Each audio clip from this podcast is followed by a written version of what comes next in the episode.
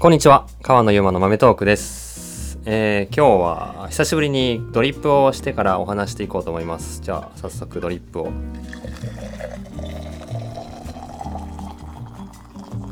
ケトルにお湯を移して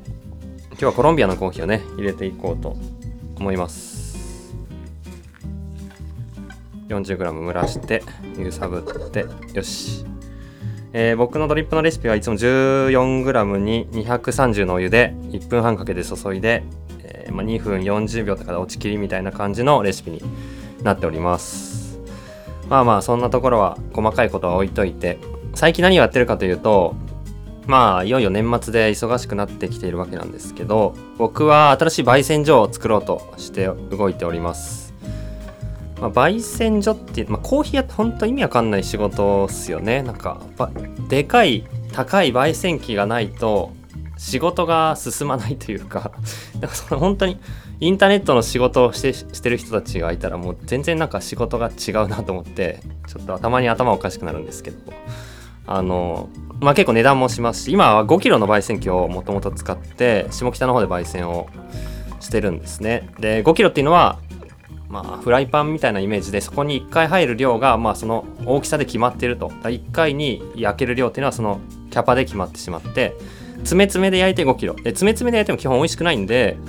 大体よく言われてるのはキャパの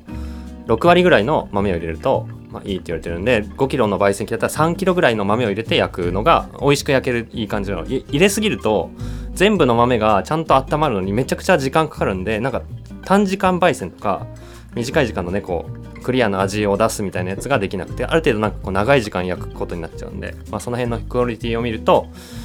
まあ 3, 3キロ焙煎なんで。そうするとねまあめちゃめちゃ大変なわけで僕らは今それで、まあ、結構前から多分話してて やっと進んだんかいって感じなんですけどまあいろいろ進んできて今焙煎機を、えー抑えて、えー、22キロのヴィンテージのプロバットっていうメーカーの超イケてるやつでマジでなんかでかいしなんか横になんかこうま焙煎機回すためのベルトコンベヤーみたいなベルトをドゥンドゥンってあって高さは3メーターぐらいあってなんかやっぱよじ登るやつがないと入れられないしよじ登って入れるのも危ないんで機械でこう吸い上げて入れるみたいな感じになるしもうよりなんかね工場感が出てきてテンション上がっていくんですけどそれをまず抑えておりましてで決まってないのがあの焙煎所の場所ですね。物件がマジで難超難航していてもう一刻も早く決めないといけないんですけど結構なんか申し込みが入っちゃっててうんなんかすごい広いとこにしたいんですよ。今は豆を仕入れる時にえーっと日本の商社からも、まあ、基本仕入れてるんですけど一番やりたいのは海外の商社とか信頼できる商社からがっつり何トンみたいな感じでドンって豆をもう仕入れてでその豆たちを倉庫に僕らはこの間5トンぐらい仕入れた時は、えー、と倉庫を借りて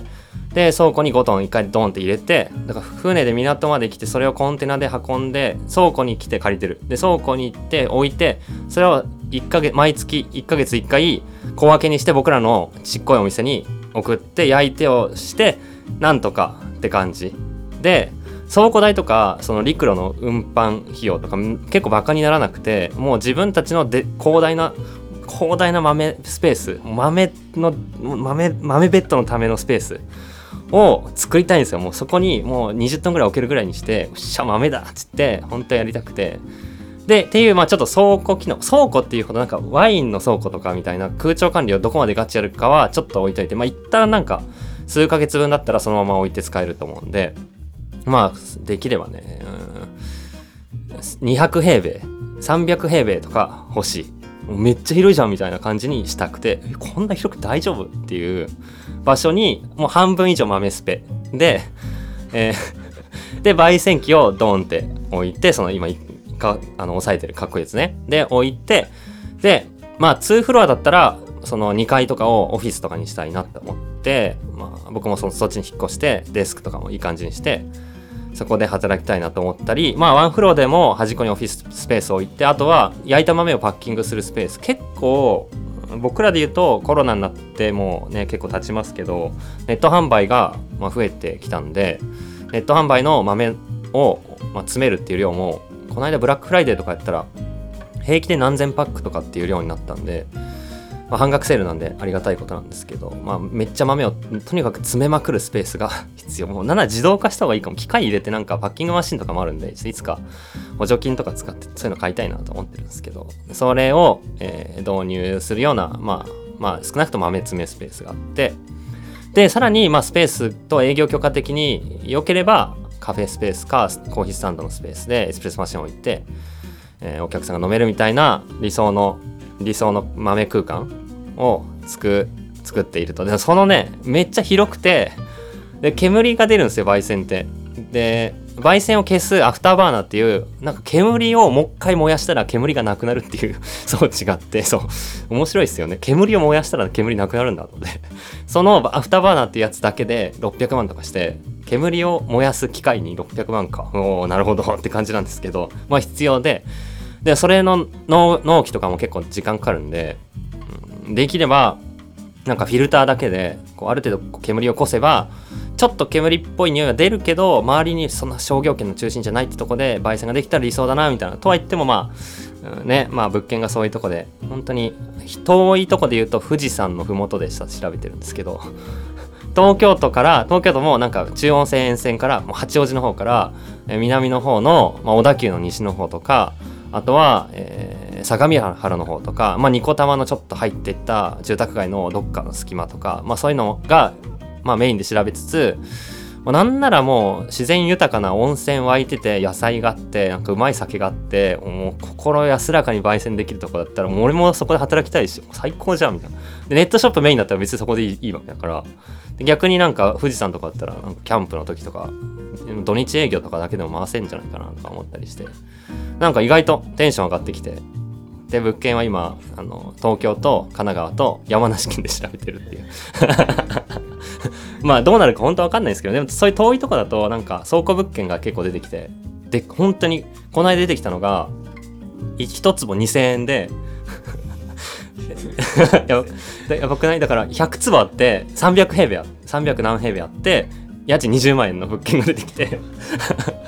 富士山駅から徒歩8分7分とかで結構良くて。富士山駅まであの新宿からバスで1時間半とか行けるからなんか最高じゃんと思ったけどそこは申し込みが入っててダメで。そういう理想なとこがあるんだったら遠くでももしかしたらいけんのかなとかを今こう並行して調べてるっていう感じでございますね、まあ、ちょっと3ヶ月以内ぐらいには引っ越してると思うんで今下北にパンパンに詰まってる豆も持っていくし下北にある焙煎機一旦置いとくけどまあ倉庫というか在庫は全部持って行って焙煎機も置いてで今配送拠点にしてるもう一個オフィスがあるんですけどそこももしかしたら移転するのかもとか、まあ、うまいことして。で3月以降、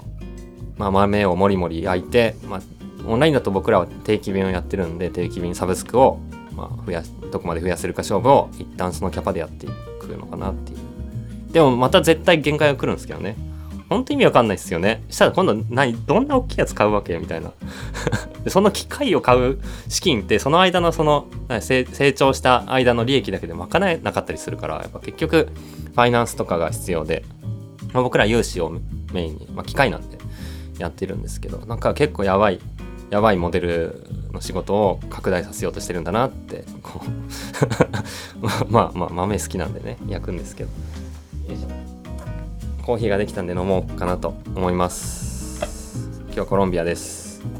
本当はコロンビアとかこういう生産地から直接豆を買ってでワンコンテナ18トンまあパンパンに豆詰めてその新しいもうどでかい焙煎所で待ち受けてそこに保管したいなっていうのが 当面の夢なんですけど。